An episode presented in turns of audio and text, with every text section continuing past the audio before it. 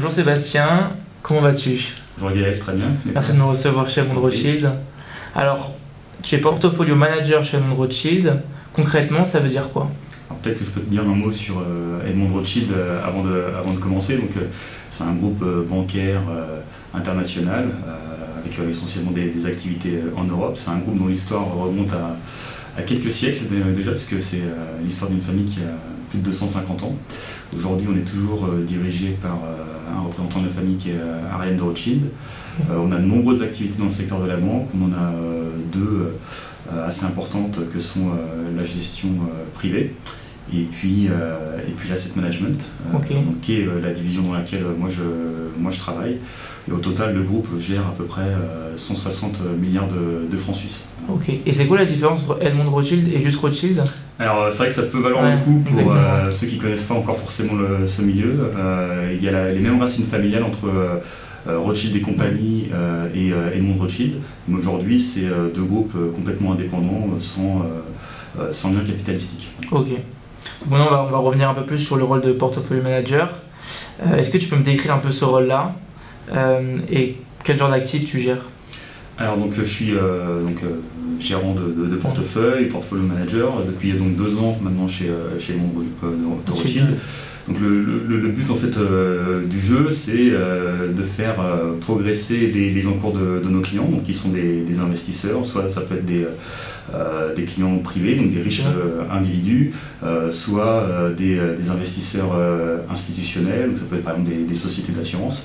Donc l'idée, ça va être de, faire fructifier dans le, portefeuille que je co-gère l'argent qui nous, qui, qui, nous confie, en investissant, et là c'est vraiment spécifique au fonds dont je m'occupe, en action sur le secteur de la santé. La santé, on va revenir dessus.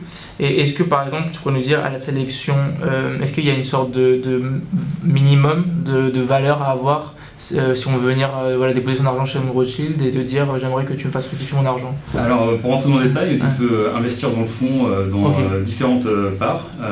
donc on a des parts pour les investisseurs institutionnels, on a aussi des parts qui se prêtent aux particuliers. Donc, euh, si vraiment tu es euh, convaincu après notre entretien et que tu veux investir, euh, tu pourras tout à fait le faire. Tu peux trouver le site, sur le site Boursorama par exemple, tu, peux, taper EDR e Fund Healthcare, donc tu verras. Le, et donc on sait que ce sera toi qui est derrière.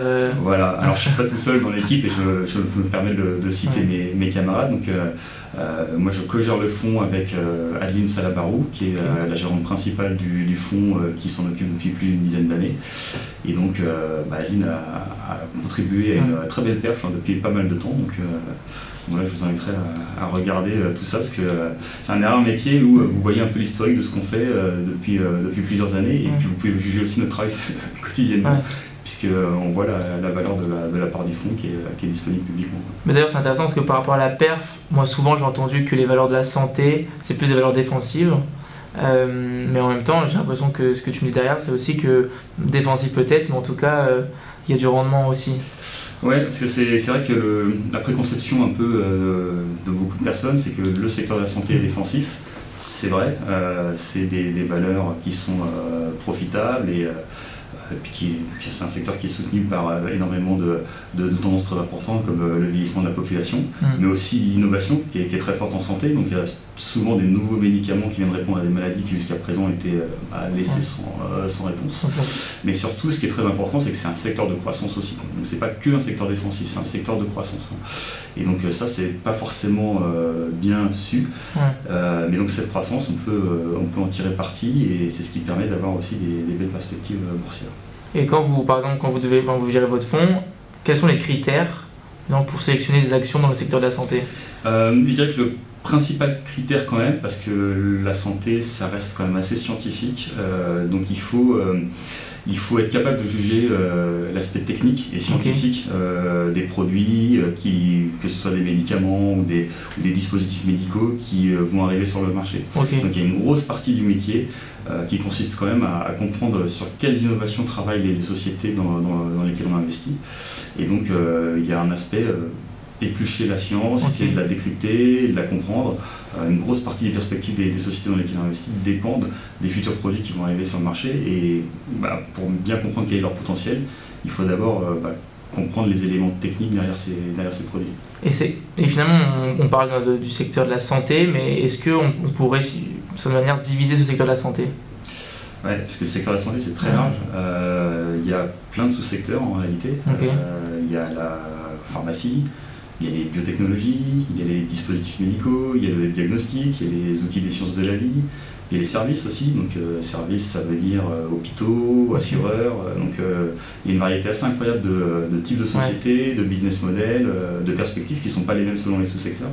Donc, moi, je trouve que c'est un secteur passionnant parce que c'est un univers lui tout seul. Donc, il y, a beaucoup, beaucoup, beaucoup de choses. Et d'ailleurs, en parlant de ça, c'est quoi pour toi les aspects les plus gratifiants de, ce poste-là? euh, je dirais que l'aspect le plus gratifiant, c'est euh, quand on est quelqu'un de, curieux, ce qui est mon cas et je pense ce qui est le cas de, tous mes collègues. Euh, on apprend vraiment tous les jours. il y a tous ces sous-secteurs que j'ai cités. Dans chaque sous-secteur, il y a un nombre très important de, sociétés. Donc on peut vraiment passer des, des journées entières à, éplucher, des choses, à éplucher, à découvrir des choses, que ce soit sur, des entreprises ou sur des technologies, euh, sur un segment de l'industrie. Euh, on assiste par ailleurs à pas mal de, de congrès scientifiques, on, lit beaucoup de choses qui sont écrites notamment par des, euh, des sociétés de bourse, des brokers, on consulte des experts, on peut consulter des médecins. Donc tous les jours, il y a des nouvelles raisons d'apprendre des choses. Et à contrario, qu'est-ce qui est le plus difficile? Ce qui est plus difficile, euh, là où on est vraiment attendu quand on est euh, gérant, c'est d'être capable d'avoir des, convictions, parce que une fois qu'on a satisfait sa soif de curiosité, il faut arriver à faire un peu la synthèse de tout ça et se positionner, parce que ce qu'on nous demande, c'est quand même de, faire un choix à la fin. De faire un choix et d'investir dans, les, dans les valeurs. Donc il faut être capable d'avoir des convictions. Euh, ça ne veut pas dire être borné non plus. donc il faut aussi, quand on réfléchit à investir dans une société, formaliser son cas d'investissement et puis lui mettre potentiellement des bornes à ce cas d'investissement, savoir quand euh, euh, ça va peut-être dériver et qu'il va falloir se poser la question de le reconsidérer. Voilà. Donc, avoir des convictions sans être borné, donc c'est un peu un équilibre subtil. Je pense que c'est ça la partie peut-être la plus difficile du, métier. Et tu parles de cet équilibre-là, comment est-ce que toi, par exemple, tu arrives à équilibrer en même temps le risque d'une société, d'une action, et en même temps le potentiel rendement de celle-ci? Bah, de toute façon, c'est le nerf de la guerre, hein, donc euh, il faut effectivement regarder le potentiel des différents produits. Ça part très souvent par le chiffre d'affaires futur dans, le, dans la santé. Et ensuite, euh, bah, regarder effectivement euh, quels sont les, risques sur ces produits. Il y a une grosse partie du risque euh, en santé qui va être sur le développement clinique des, innovations. Est-ce que on va, être, on va avoir du succès sur, les, sur les différentes phases qui vont amener à la mise sur le marché. Donc très souvent, il y a des tests chez l'être humain, donc ils doivent être concluants. Nous, on essaie de ne pas investir trop tôt euh, pour avoir un minimum de preuves qui vont nous permettre de dire que les prochaines étapes de développement vont, avoir du succès. L'aspect réglementaire aussi qui est euh, assez euh, compliqué et contraignant dans le secteur de la santé, donc il faut, il faut aussi le prendre en compte parmi, parmi les risques. Donc oui, c'est cet équilibre entre perspective, potentiel et risque qu'on essaye d'évaluer au niveau de chaque valeur. Et après, on le, on le travaille aussi au niveau de euh, l'ensemble du portefeuille. Donc, on investit dans une quarantaine de sociétés euh, dans, notre, dans, portefeuille qui fait à peu près 600 millions d'euros. Et euh, on essaye par construction d'avoir des sociétés avec des profils un petit peu différents en termes de, de risque et de, et, de, et de potentiel d'appréciation. on essaie d'être équilibré entre les, les sous-secteurs. Et globalement, on va dire que dans la façon dont nous on gère notre portefeuille, on a deux poches. L'une qui va être plutôt sur des valeurs euh, qui sont les piliers du secteur, donc des, plutôt des grosses sociétés qui sont euh, profitables, euh, qui vont offrir des perspectives de, croissance stable et très souvent un, rendement à l'investisseur qui vont assurer finalement la, la, la, stabilité, voilà, un peu côté défensif, valeur moins, moins chère en portefeuille. Et puis l'autre l'autre poche, ça va être plutôt des valeurs euh, plus petite, plus agile, plus innovante aussi, avec un plus gros potentiel de, croissance, peut-être aussi un petit peu plus risqué et puis euh, un, petit peu, un petit peu plus cher également. Euh, donc quand on a cet équilibre entre, ces, deux, ces deux poches, qui sont presque deux jambes hein, sur lesquelles on a construit le fond, bah, ça permet au fond d'avancer de, finalement quelle que soit un petit peu la, la, conjoncture. La conjoncture et, et, ce fonds qui aujourd'hui euh, à 100 enfin, a une valeur de 600, 600 millions, 600 millions d'euros sous gestion. Avant, il, enfin, il, a, il a connu une croissance ce fonds-là?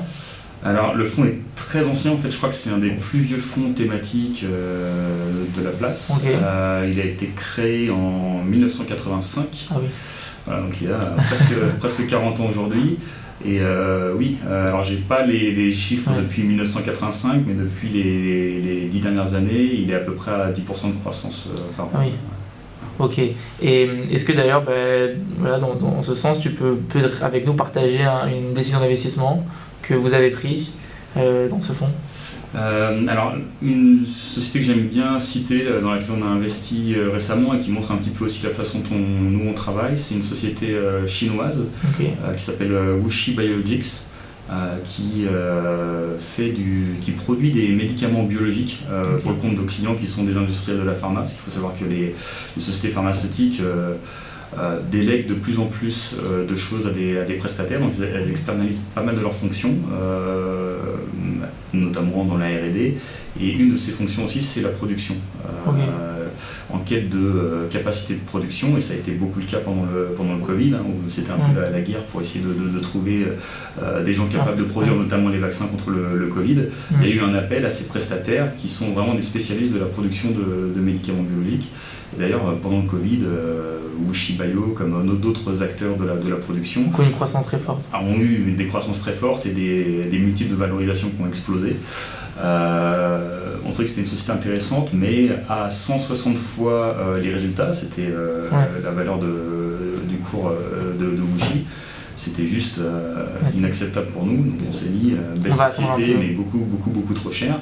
Il s'est passé que bah, le Covid euh, a disparu, ça a été moins la course pour les capacités de production, et donc on a, eu, on a vu le titre de Wuxi qui a beaucoup reflué, la valorisation qui est arrivée sur des, des niveaux qui étaient beaucoup plus attractifs. Et là, on s'est dit que c'était devenu enfin intéressant et que sur ces niveaux de cours, on prenait finalement moins de risques qu'on avait beaucoup plus de potentiel d'appréciation que si on était rentré euh, beaucoup beaucoup plus haut. Donc ça montre aussi qu'on est capable d'attendre euh, et qu'indépendamment de la qualité de nos sociétés, on la juge toujours par rapport à sa valorisation et au potentiel qu'elle nous offre. Parce que le, but du jeu, c'est que le jour où on va revendre Wuxi, idéalement, il faut être plus haut que le jour où on est rentré. Et c'est intéressant parce que tu parles, tu parles du Covid et moi par exemple, je suis rentré en bourse, on va dire au Covid. Et donc, euh, quand je rentré en bourse, j'ai découvert un peu tout ça et on parlait beaucoup des valeurs dites Covid et donc beaucoup de valeurs qui tournent autour de la santé. Est-ce que ça n'a pas été un peu, on va dire, les montagnes russes euh, lors du Covid? Parce que moi, je me rappelle de valeurs comme Novacite ou même Chargeur qui faisait des. Novacite faisait des fois 100, des fois 100% une journée. Si, si, c'était. Euh, enfin, il y a eu un effet euh, assez incroyable hein, qui est presque superposable, euh, en tout cas sur certaines valeurs de santé, à la courbe des, des contaminations. Ça a été un pic et c'est revenu. Et donc, il y a des sociétés dans le secteur de la santé qui en ont, ont, profité. Mais plus largement, je dirais que tu as eu un phénomène de marché incroyable. Mm. le soutien à l'économie pendant le Covid et les taux qui ont, sont mm. repartis très très bas ont fait qu'on a été dans, presque dans un, une période d'argent gratuit, avec globalement euh, toutes les valeurs de forte croissance euh, technologique qui, euh, qui, ont aussi beaucoup, beaucoup, beaucoup progressé. Donc ça a été, c'était une période assez incroyable. On a eu un retour à la réalité en 2022, quand à partir du 1er janvier, le marché a commencé à s'intéresser aux perspectives à nouveau de, de, hausse de taux. Mm. Et ça a vraiment, vraiment changé la donne. et toutes les valeurs de très très très forte croissance ont reflué, les marchés d'ailleurs ont, pas mal baissé l'année dernière. Euh, et finalement, en relatif, euh, la santé a plutôt bien tenu, puisque le secteur de la santé a été stable et donc a, surperformé sur l'année dernière, qui était, qui était une année quand même compliquée sur les marchés. donc peut-être de manière plus générale, face aux tendances macroéconomiques, comment est-ce que votre fonds, vous gérez en fait ces tendances-là? Par exemple, concrètement Là, il y a l'augmentation des taux directeurs, la BCE a encore augmenté. Comment est-ce que vous gérez ça?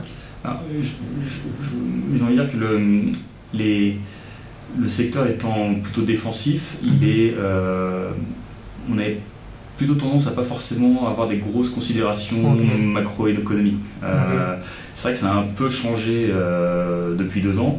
Déjà parce que la santé était devenue un sujet macroéconomique en, en 2021 tous les secteurs, euh, tous les stratégistes, euh, tous les économistes regardaient le secteur de la santé et l'innovation qui sortait du secteur de la santé pour pouvoir contrer euh, le Covid. Donc finalement, l'économie dépendait de la santé. Donc par définition, c'était devenu vraiment un point macro extrêmement, extrêmement fort.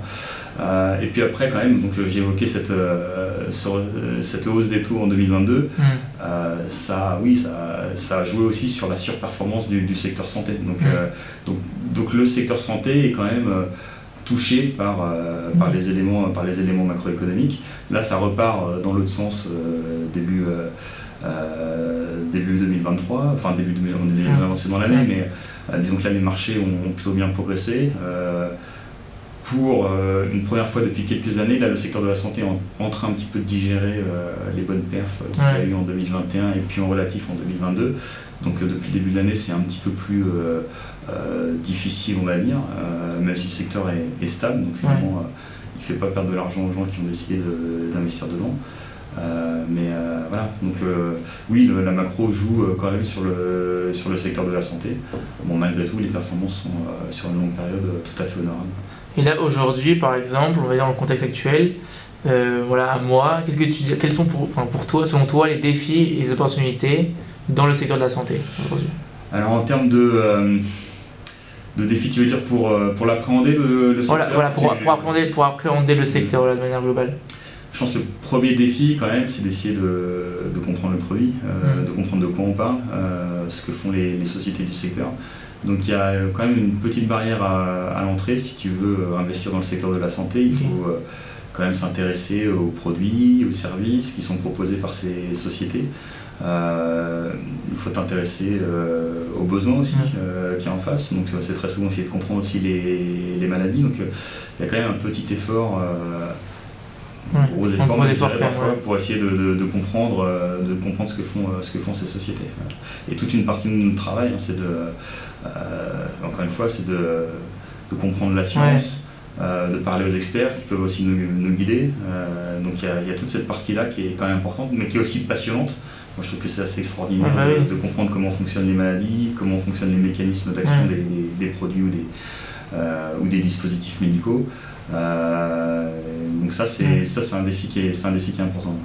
Mais euh, après, quand je disais opportunité, je voulais dire, voilà, tu nous as parlé d'une multitude de sous-secteurs.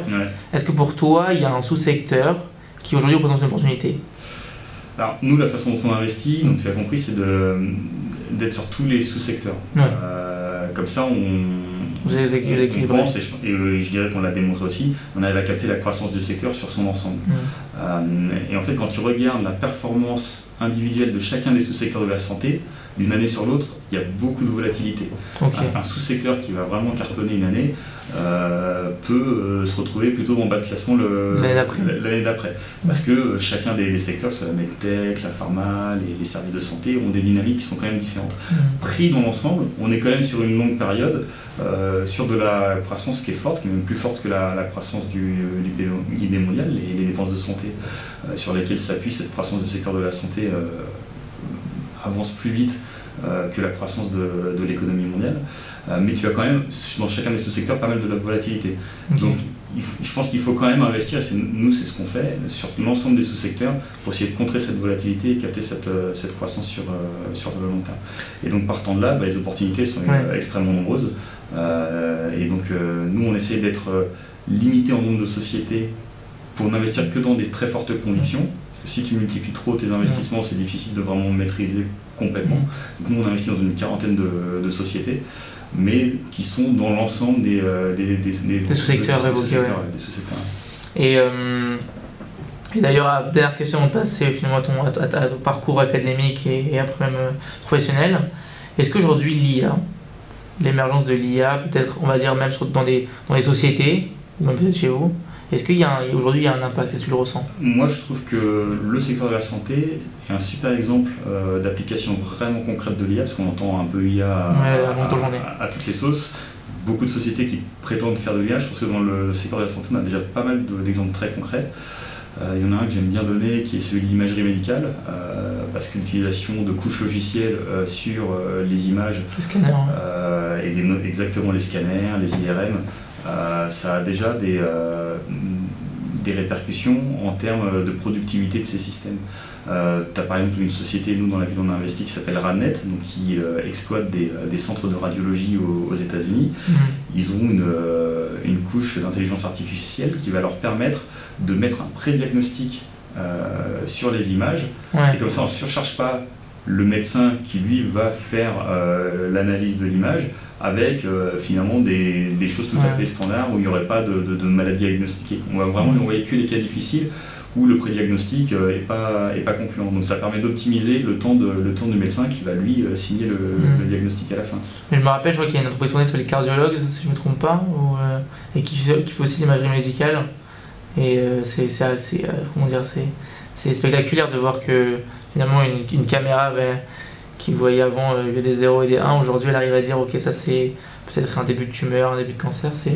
Là, tu as par exemple euh, de l'autre côté de, de l'imagerie ceux qui font les, les scanners, donc Mhm. euh, par exemple des gens comme euh, Siemens Healthineers ou, ou General Electric Healthcare qui sont les gros leaders de ces énormes systèmes à l'hôpital qui coûtent plusieurs, plusieurs millions. Donc Siemens, sur le- les logiciels qu'ils utilisent dans leur, leur scanner, ils te permettent, comme les, logiciels qu'on Mhm. peut trouver pour améliorer les, les images d'époque, ils vont se permettre de, finalement d'acquérir moins euh, de pixels sur l'image, et c'est le logiciel ensuite qui va finalement compléter. Ouais. Euh, et ça, ça te permet de quoi? Ça te permet de passer beaucoup plus de patients par jour euh, dans, une, dans un scanner. Et donc, ce qui est le nerf de la guerre, c'est l'hôpital, avec un même scanner, aujourd'hui, il peut passer deux fois plus de personnes qu'il y a euh, Avant. 10 ans, avoir des images de meilleure qualité. Et ça, c'est aussi la partie logicielle et la partie intelligence artificielle avec les algorithmes, les couches d'algorithmes qui vont, euh, qui vont permettre à l'hôpital de générer plus de revenus avec une même machine et potentiellement aussi plus de profit, parce Ouais. que l'imagerie est un des rares endroits où l'hôpital fait encore de, de l'argent. Donc, euh, donc ça, c'est une application hyper concrète de, euh, de tout l'aspect logiciel et intelligence artificielle euh, en, en santé. Maintenant, on va parler de ta, ta carrière. Donc, on va d'abord commencer par ton parcours académique avant de parler de ton parcours professionnel. Euh, bon, ben moi, ce qui m'a, ce qui m'a dire, euh, marqué quand j'ai vu ton, ton parcours académique, c'est qu'en fait, tu as commencé par des études pour être pharmacien. Ouais. Alors, raconte-nous. Alors j'ai fait 6 ans d'études de pharma. Euh, C'était pas forcément euh, voilà, ma vocation, je dirais. Enfin, Ouais. Je me voyais pas forcément euh, travailler en officine et je me suis dit euh, pourquoi pas l'industrie pharmaceutique. Et donc c'est dans ce cadre-là qu'en dernière année d'études de, de pharma, j'ai fait une opportunité qu'offrait en fait le cursus de rentrer en, en admission sur titre dans une école de commerce. Et donc, et donc j'ai fait, j'ai fait ESSEC où je suis rentré en, en deuxième année.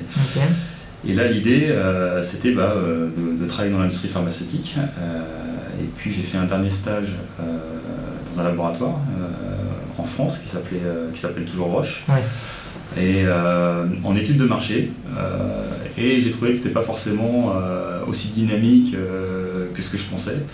Euh, je trouvais d'ailleurs qu'il y avait pas mal de, de camarades qui avaient fait des études, de, enfin de, de collègues, jeunes collègues, euh, qui rentraient un peu dans des métiers similaires, qui avaient fait aussi des études de pharma, qui n'avaient pas fait euh, le cursus grande école, mais plutôt des masters spécialisés en école de commerce.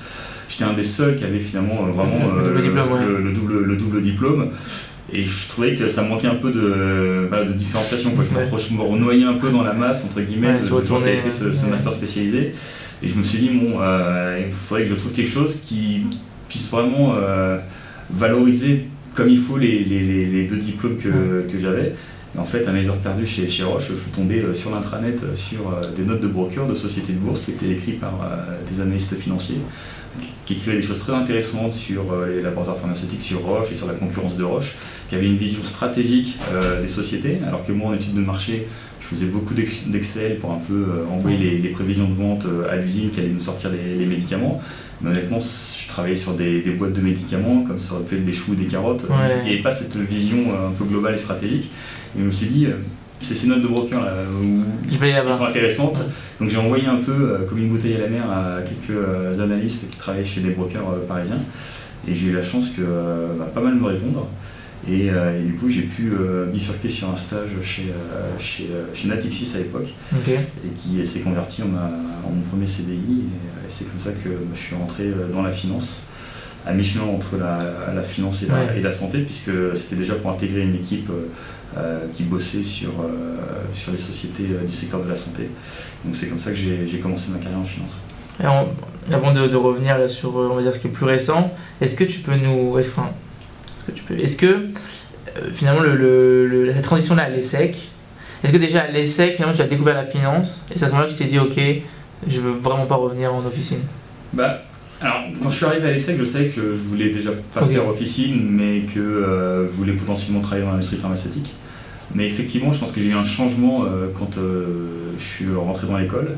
En fait, j'ai été euh, dans la première promo qui est partie euh, sur le campus de, de Singapour, donc euh, Ouais. j'ai- j'ai pu faire le- l'Asian Track. Ouais. Et il y avait dans la proportion de mes camarades là-bas euh, beaucoup de, d'étudiants qui étaient 2-3 ans plus jeunes que moi et qui eux sortaient de classe prépa, qui n'avaient pas fait d'admission sur titre. Et donc, comme ils n'avaient pas un peu ce, double cursus, ils n'avaient pas d'idées préconçues comme moi j'avais pu avoir.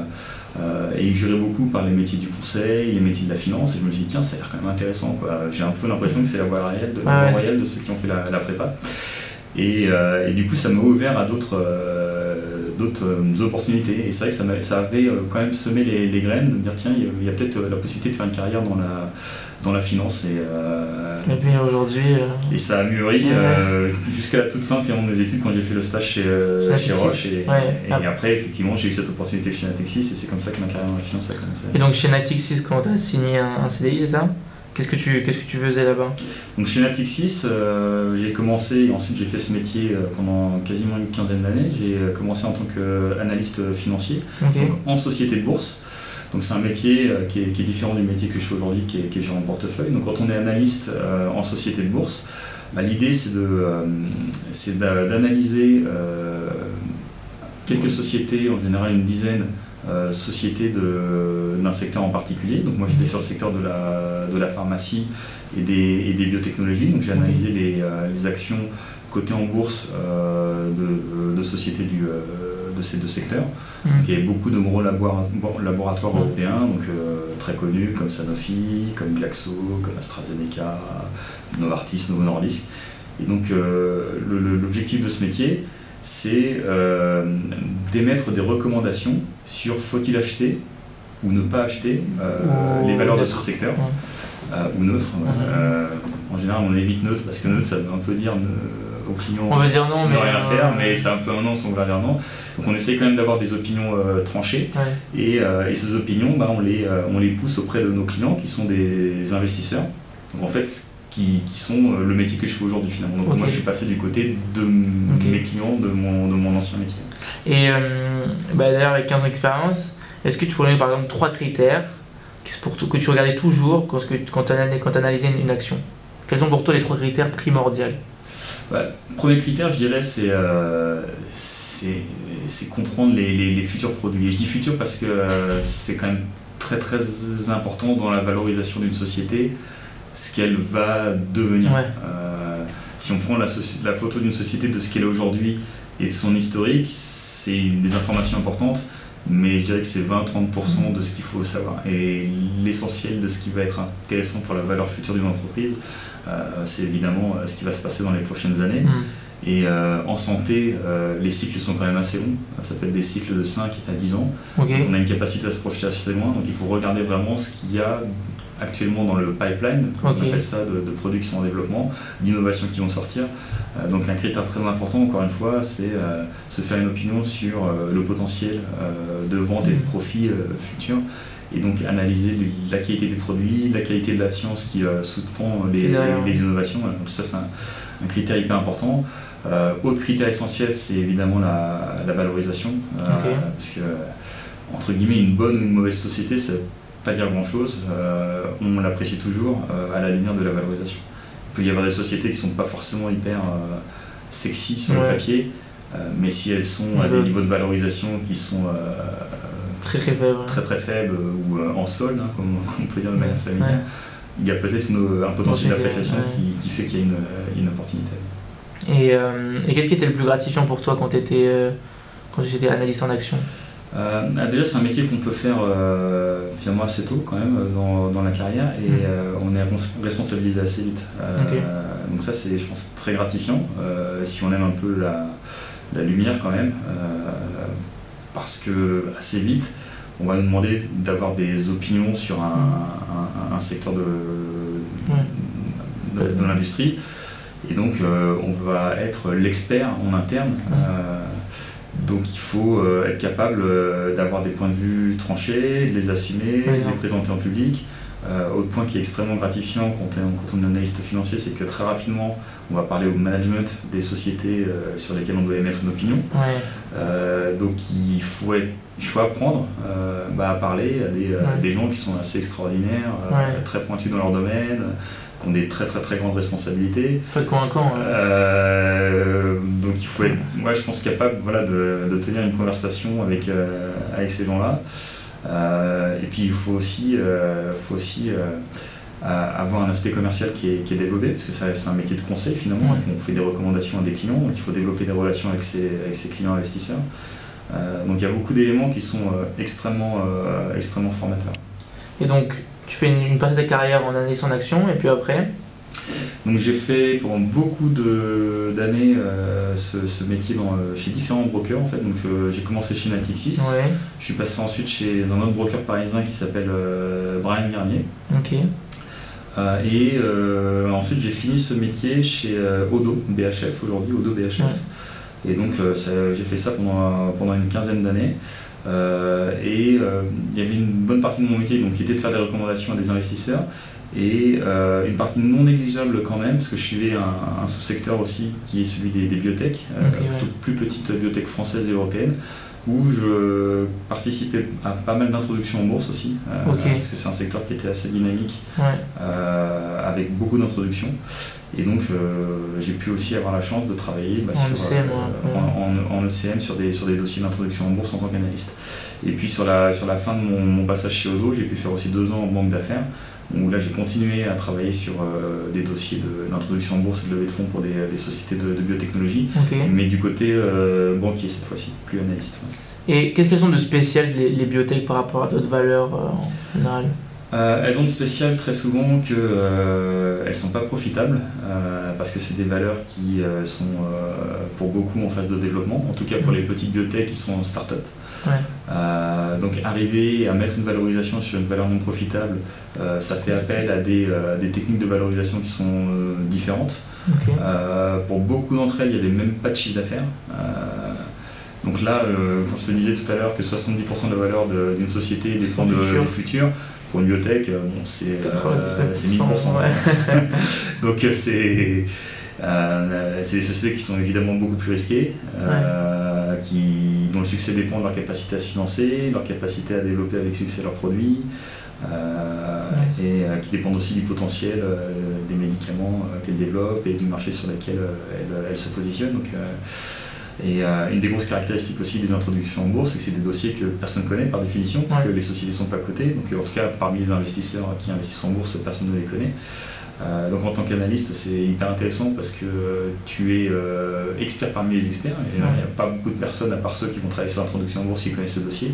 Il faut vraiment que tu évangélises pour le coup les, investisseurs et aussi que tu sois dans un travail de, conviction pour leur donner envie d'investir dans une société, euh, certes très prometteuse, mais avec zéro, historique, zéro track record et très souvent zéro chiffre. Donc c'est un exercice qui est qui est passionnant. tu fais toute cette expérience là et puis après tu finis aujourd'hui, enfin tu es aujourd'hui chez Edmond Rothschild. Comment est-ce que cette transition-là s'est faite euh, Je dirais que c'était assez naturel. Euh, et moi, le, le, fil rouge que j'ai essayé d'avoir pendant toute ma carrière, c'était vraiment de, tirer parti au maximum de mes deux formations, à la fois études de pharma et, euh, école de commerce, aspect, aspect finance. et je dirais que c'était une transition assez naturelle. Donc, quand au bout de 15 ans, euh, j'avais fait un peu le tour du, métier d'analyse euh, financière.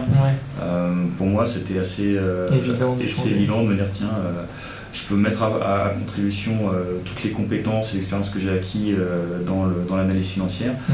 pour le faire côté, côté investisseur. Voilà, c'est globalement les mêmes, les mêmes techniques financières, c'est les mêmes éléments de valorisation. Après, on a une perception du timing, de l'horizon de temps qui est un peu, qui est un peu différent. Euh, quand on est dans une société de bourse, on, se doit d'être très réactif. Le dénominateur commun, c'est un peu notre client investisseur qui va être euh, finalement le plus, euh, le plus rapide. et très souvent, il y a une partie des, des, investisseurs à qui je parlais quand j'étais du côté analyste.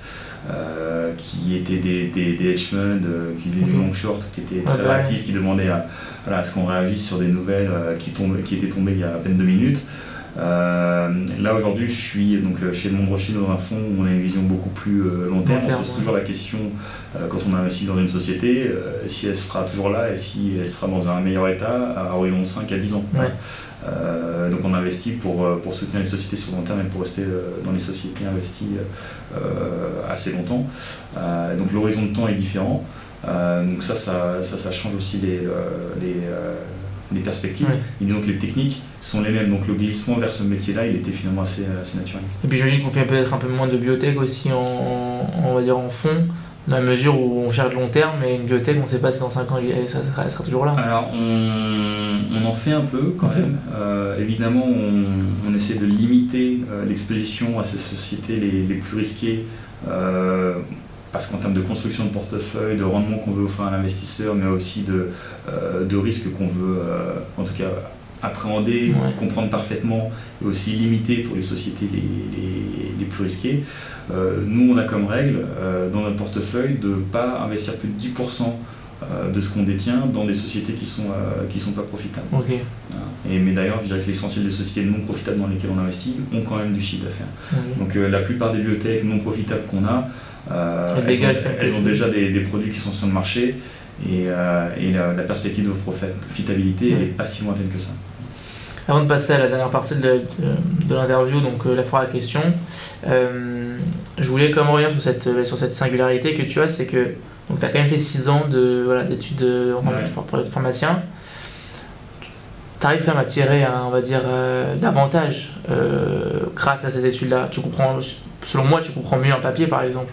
Tu sais, est-ce que ça c'est possible, est-ce que c'est pas possible, lequel il y a un problème ou pas. Et comment est-ce que finalement, toi, tu essaies d'en tirer le maximum tous les jours? Euh, déjà, je dirais que les études de pharma, c'est vrai que par rapport à pas mal de gens qui sont dans la finance, c'est une couche de spécialité, c'est sûr.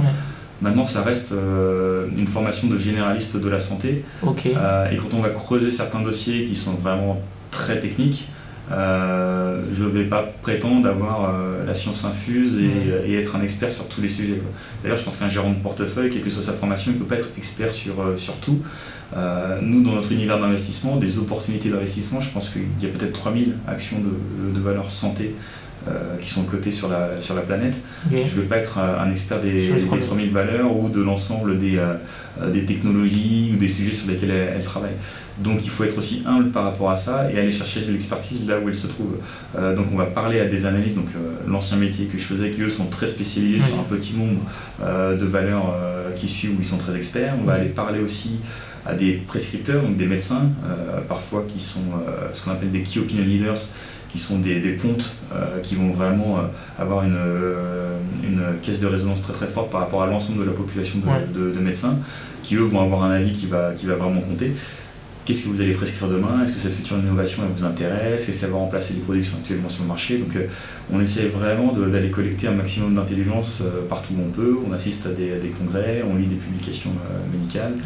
On, discute avec beaucoup, beaucoup de personnes, évidemment avec les managements des, sociétés, donc euh, on a leur point de vue, alors très souvent ils sont enthousiastes, ils sont évidemment biaisés parce qu'ils poussent vraiment euh, ce qu'ils ce euh, ce développent et ce qu'ils défendent.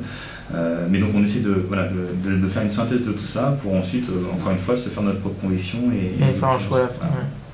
Donc maintenant on va passer à la foire à questions. Donc c'est des questions qui ont été posées par des étudiants des grandes écoles avant, bah, qui ont été préparées en amont.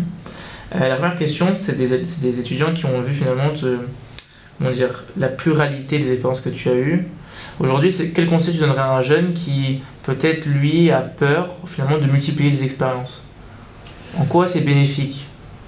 Moi, je, je pense qu'il ne faut pas avoir peur de multiplier les expériences ou voire de, de saisir euh, plusieurs opportunités. plusieurs carrières possibles. Euh, après, je pense, mais ça c'est mon point de vue, je ne sais pas si ça s'applique à tout le monde, mais quand on a une spécialisation ou quand on a une spécificité, euh, c'est bien de, toujours, je pense, la garder. On peut faire plusieurs métiers comme ça a été mon cas. Donc, j'étais analyste financier en société de bourse, j'ai fait du corporate finance, euh, j'ai fait de la, gestion d'actifs.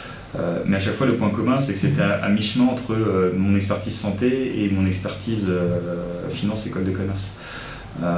et donc, je pense que malgré les différentes expériences que j'ai eues, euh, j'ai toujours eu ce, fil rouge qui fait que j'ai gardé une, euh, une expertise qui était, je pense, assez forte et qui euh, m'a donné ma, ma, valeur dans mes, mes différentes expériences, qui m'a permis de me faire recruter, qui m'a permis de, de, saisir des, des, opportunités. Donc je, je pense qu'on peut faire plusieurs métiers, on peut évidemment évoluer. Je pense que c'est bien aussi de. Tu regardes un fil rouge. Hein. Au bout d'un moment, d'avoir un, un, fil rouge et de, de, trouver une ligne sur laquelle on a vraiment une valeur ajoutée et de la travailler.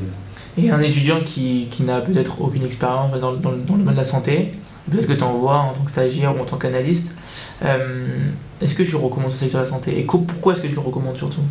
Alors, je vous recommande de toute façon le secteur de la santé, c'est clair, quelle que soit la, la formation, parce que c'est un secteur, encore une fois, c'est un univers d'investissement avec différents business models. Quand on est un peu curieux, c'est passionnant. C'est le secteur le plus innovant. On a tendance à penser que c'est la tech ou l'innovation, etc. Maintenant, en fait, le secteur de la santé, en termes de RD sur chiffre d'affaires, c'est le secteur le plus, le plus intense.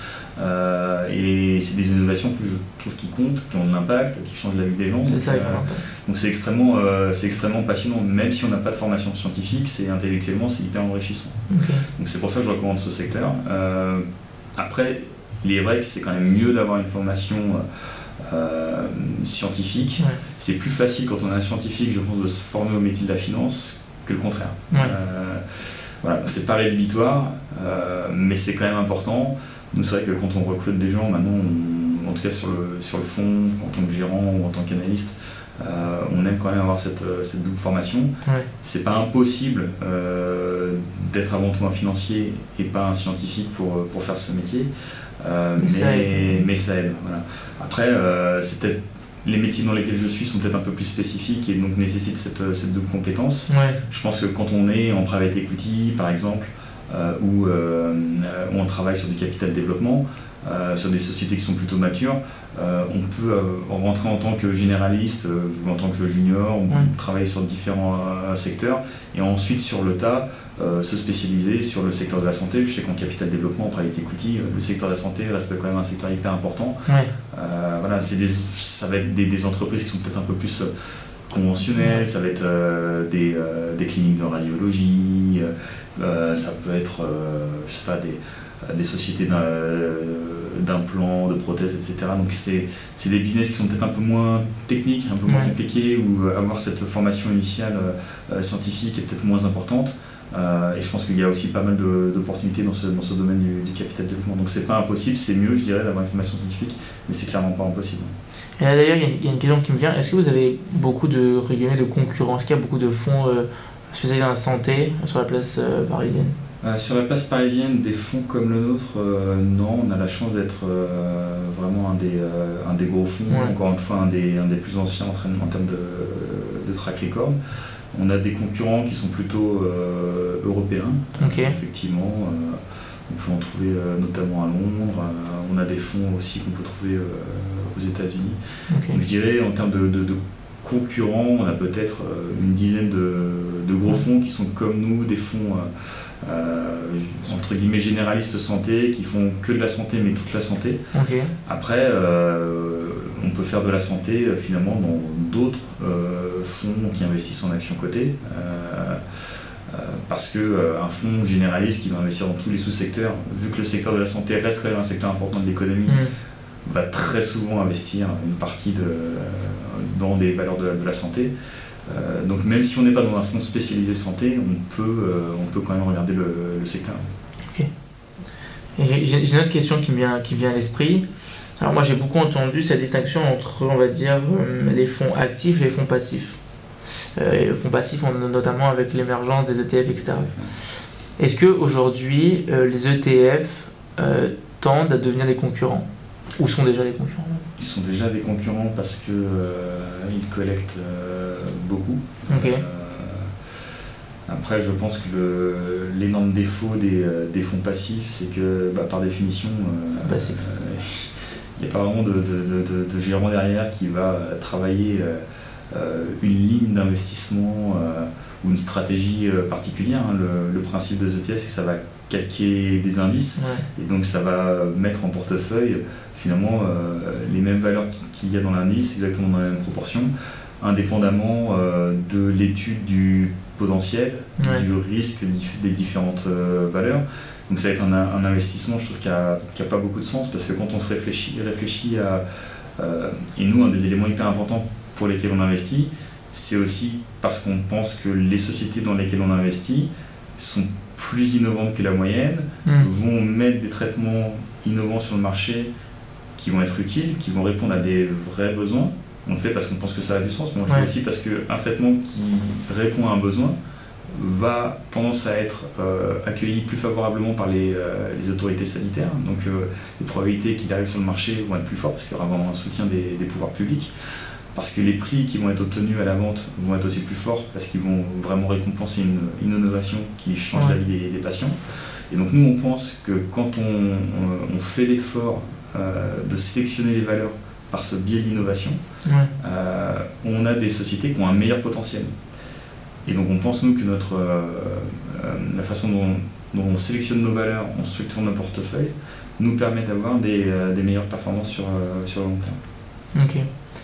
Euh, il y a aussi des questions qui sont revenues euh, sur en fait on, voulait, voilà, on veut savoir est-ce que tu peux partager avec nous finalement une, une, expérience une même plus précisément une difficulté que tu as rencontrée dans ton, dans ton rôle de, de gestion de portefeuille et comment est-ce que tu l'as surmonté les difficultés, euh, je dirais, bah, évoqué l'année 2022 qui, est, qui, qui, a commencé un peu par un bang hein, avec les, le marché qui a complètement changé son, son mindset vraiment au 1er janvier de manière un peu bête et méchante.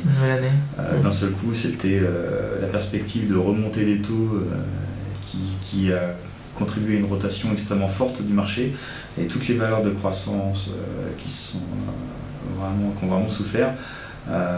toutes les valeurs avec des valorisations moins élevées, moins exigeantes, qui elles ont plutôt, plutôt rebondi. Globalement, les, les marchés mondiaux ont, souffert. donc ça a, été, ça a été compliqué. Il y a eu pas mal de, de de, volatilité, on va, dire, sur les marchés. Donc ça a été une, une, phase un peu euh, compliquée où on a dû euh, essayer de, de, réagir et de voir un peu comment il fallait euh, positionner le portefeuille. Encore une fois, nous, on a la façon dont on avait construit le portefeuille avec cette poche, voilà, croissance, qui a certainement plus souffert à ce moment-là, mais l'autre poche, plus valo et défensive, euh, qui elle a bien, a bien fonctionné. Euh, c'est clairement sur cette euh, poche-là, deuxième poche-là, que bah, on a pu obtenir notre, notre performance qui était tout à fait honorable en 2022. Donc on va dire que c'était une, une, ouais, une période de marché qui était assez, assez compliquée. et donc du coup, bah, c'était riche d'enseignements. Et ça nous a aussi apporté certaines confirmations que la façon dont on avait structuré le portefeuille était aussi entre guillemets tout terrain et nous a permis de, voilà, de, euh, de, de, pouvoir s'adapter à un marché qui a changé du tout au tout, quasiment du jour au lendemain, au, 31 décembre au soir. Parce que peut-être que le, le, le, plus dur, ça, finalement, ça a été de ne rien faire et de, de dire ok, j'ai confiance en, mon portefeuille. Parfois, le plus dur, et très souvent, la bonne chose à faire, c'est de ne rien faire. Ouais, ouais c'est ça. Euh, voilà, donc il y a beaucoup d'éditeurs qui sont des étudiants.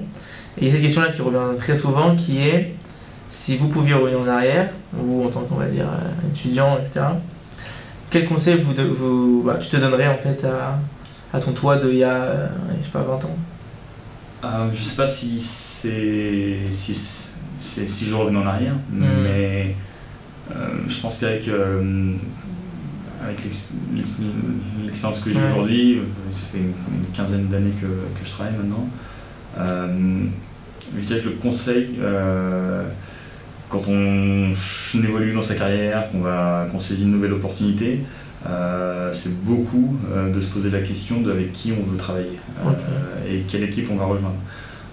très souvent, je pense qu'en début de carrière, les, les critères vont être le salaire bon, Le salaire, évidemment. Et c'est vrai que c'est pas négligeable. Hein.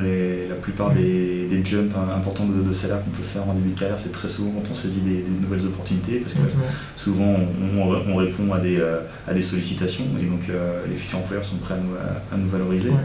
Euh, c'est aussi l'intérêt du futur job. si on peut prendre en seniorité dans un job qu'on faisait bien dans une société précédente et pour laquelle le nouvel employeur aussi euh, veut, nous attirer, euh, donc en plus du salaire, il peut nous, mm. nous promettre un grade impulsionnel, donc ça c'est intéressant.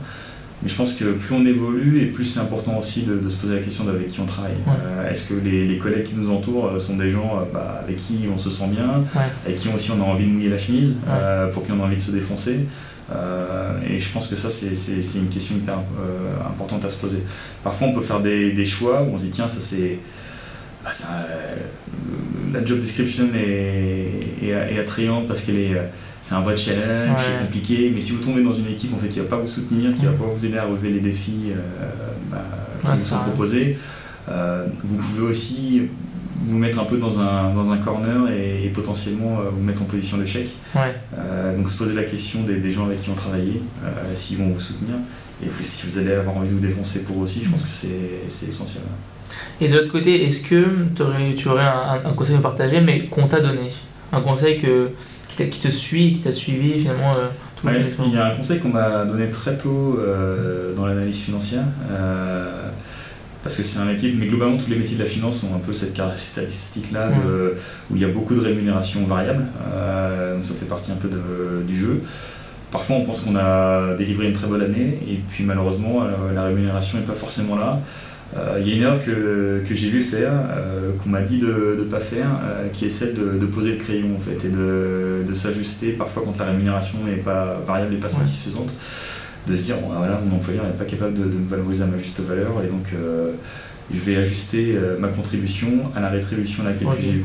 En fait, quand vous faites ça, vous tirez un peu une balle dans le pied. Quoi. Euh, et donc, euh, le conseil qu'on m'a donné, c'est aussi de travailler pour soi et de se dire bah, si votre employeur, euh, sur une année donnée, il n'est pas capable aussi de vous valoriser à votre juste valeur, ne, ne, ne, ne, ne, tirez pas un trait sur votre franchise personnelle. Continuez à travailler votre image de marque, continuez à bosser aussi pour, et à, être fier de votre performance il est probable que votre employeur le reconnaisse l'année d'après si le cycle le permet et que, et que, ça fonctionne mieux. Et il est aussi très possible euh, que si ce n'est pas votre employeur qui va reconnaître euh, votre valeur, euh, que ce soit quelqu'un d'autre et qui vous offre aussi cette, cette opportunité. Donc je pense que ça c'est un conseil qui est, qui est, très valable. Je pense que pour l'estime de soi aussi c'est bon de ne pas lâcher la rampe quand on n'est pas forcément satisfait. Mm. Et, je pense que c'est un, ouais, un bon conseil. Donc maintenant on va passer à la dernière, on va dire, dernière question. On a l'habitude nous dans le podcast de laisser en fait le, le mot de la fin à l'invité donc euh, à toi. Est-ce que tu aurais un dernier conseil, quelque chose qu'on n'a pas abordé, que tu aimerais aborder, peut-être un livre à conseiller, quelque chose, une expérience que tu envie de partager, qui pourrait voilà, servir euh, aux auditeurs? Je pense que euh, créer un podcast, c'est pas mal. je pense que c'est un très très bon conseil à donner. Malheureusement, tu vas truster, tu vas truster le marché, mais, mais trêve de plaisanterie, je pense que, en tout cas, ouais, solliciter les, les réseaux. je pense que, en tout cas, quand on a la chance de avoir fait les écoles, euh, il y a une, certaine solidarité entre euh, ceux qui sont en poste depuis quelques temps et puis, euh, et puis les jeunes qui veulent aussi découvrir les métiers. Je pense que globalement, voilà, les, les, gens en poste sont quand même plutôt à l'écoute et sont quand même contents de faire un peu de, mentorat ou, de, ou de répondre aux questions de ceux qui vont rentrer dans la, dans la vie active. Donc il n'y a peut-être effectivement pas besoin de faire, faire un podcast pour ça, mais mais, mais, je pense que c'est très important en tout cas de travailler le réseau, euh, d'assister à des réunions euh, de clubs euh, que peuvent organiser les écoles notamment pour commencer à se spécialiser et se faire des premiers contacts voilà, dans, un domaine d'activité qui vous intéresse. Je pense que ça c'est bien Bon bah merci beaucoup Sébastien.